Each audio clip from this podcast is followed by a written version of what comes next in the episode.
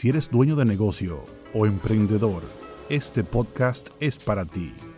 Mantente al día con las últimas informaciones fiscales y legales para el crecimiento y desarrollo de la pequeña y mediana empresa en la República Dominicana.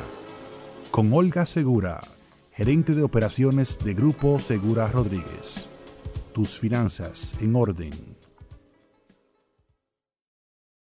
Hola y bienvenidos una vez más como cada lunes. Hoy vamos a hablar acerca de los trabajadores intermitentes. Es un tema muy interesante que aplica a dueños de restaurantes, de salones de belleza, de bombas de gasolina o a cualquier emprendedor que esté evaluando abrir un negocio de este tipo. Este tema es tan interesante porque por lo regular, cuando se va a calcular el salario diario de un empleado, automáticamente se piensa en dividir el salario mensual entre 23.83, pero ese no es el único factor y precisamente de eso vamos a hablar hoy. Vamos a comenzar indicando que en el país existen dos jornadas de trabajo para el cálculo del salario promedio diario de un empleado, que son la jornada ordinaria y la intermitente. La ordinaria es aquella en la que el empleado no puede exceder de 8 horas diarias de trabajo ni de 44 horas a la semana de trabajo y el factor para calcular el salario promedio diario es 23.83. Este factor sale del siguiente razonamiento. Como estos empleados pueden trabajar hasta 8 horas diarias, se asume que ellos trabajan 5 días y medio a la semana, o sea, de lunes a viernes, 8 horas, y los sábados 4 horas. Por lo tanto, se multiplica 5.5 días a la semana por 52 semanas que tiene el año y luego se divide entre 12 meses del año y de ahí se obtiene el factor divisor de 23.83. Sin embargo, para la jornada de trabajo intermitente, que es en la que nos vamos a enfocar, que es aquella que permite que los empleados puedan trabajar hasta 10 horas consecutivas diariamente. Y muchos de estos trabajadores requieren su sola presencia en el lugar de trabajo, empleados como ascensoristas o conserjes. En esta jornada de trabajo intermitente, el factor para calcular el salario promedio diario es 26 y este factor sale de asumir que como estos empleados pueden trabajar hasta 10 horas diarias, se toma en cuenta que entonces ellos trabajan 6 días a la semana. Entonces aquí multiplicamos 6 días a la semana por 52 semanas al año y luego se divide entre 12 y se obtiene el factor divisor de 26.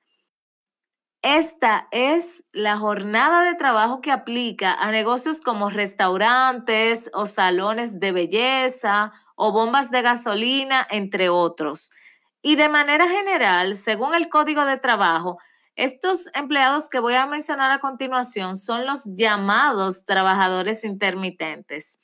Porteros, ascensoristas, serenos, guardianes, conserjes, barberos, sastres, los empleados de bombas de gasolina, los capataces, camareros, manicuristas, quienes manejan vehículos de transporte terrestre que prestan servicios entre dos o más municipios y también los trabajadores del campo.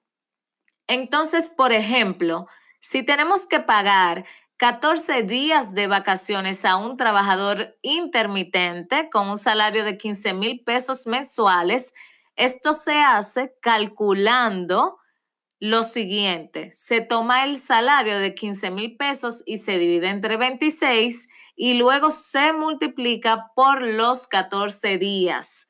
En este caso, estos 14 días de vacaciones equivalen a 8.076 pesos. Asimismo, cualquier otro concepto como horas extras, comisiones, bonificaciones, prestaciones laborales, cualquier otro pago a este tipo de empleados, se debe realizar el cálculo utilizando el factor de 26. Y específicamente en la página web del Ministerio de Trabajo que se utiliza para realizar el cálculo de las prestaciones laborales, se puede verificar donde dice seleccione el tipo de cálculo. Ahí aparecen dos opciones que son ordinario o intermitente. Esta opción está cuando uno entra a esa página web en la parte derecha.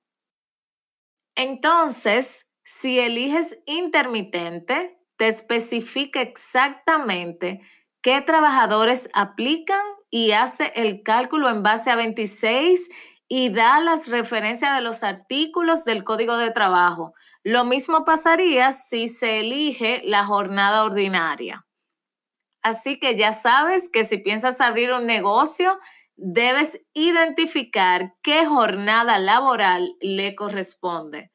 Vamos a cerrar este episodio de hoy tomando nota de las siguientes recomendaciones para el manejo correcto de los empleados intermitentes. Al momento de contratarlos, deben ser ingresados inmediatamente a la plataforma de la TSS y es importante orientarlos acerca de la ARS y la AFP a la que están afiliados. También recuerda registrar cada mes en la plataforma de la TSS si hay pago de propina, de comisión, de horas extras, bonificaciones, salario de Navidad, de prestaciones laborales, en general cualquier pago que se haga a los empleados debe ser registrado a través de la plataforma de la TSS. Se debe también mantener un control de asistencia. Por ejemplo, si necesitas hacer un reporte de tardanza o inasistencia ante el Ministerio de Trabajo, vas a necesitar un aval para hacer esos reportes y por eso es importante tener un control de asistencia. Por último, establece por escrito y en un lugar visible las horas de descanso diario para cada empleado. Estamos hablando de empleados que pueden trabajar hasta 10 horas diarias, pero cada cuatro horas de trabajo consecutivas deben tomar un descanso de por lo menos 30 minutos. Hasta aquí el episodio de hoy. Su retroalimentación es muy importante para nosotros. Pueden contactarnos por Instagram arroba grupo SRRD o escribiéndonos a contacto arroba grupo SR.do. No olvides suscribirte y compartir este contenido. Mientras más aprendes, hay más probabilidad de que logres tener tus finanzas en orden. Muchas gracias por la sintonía.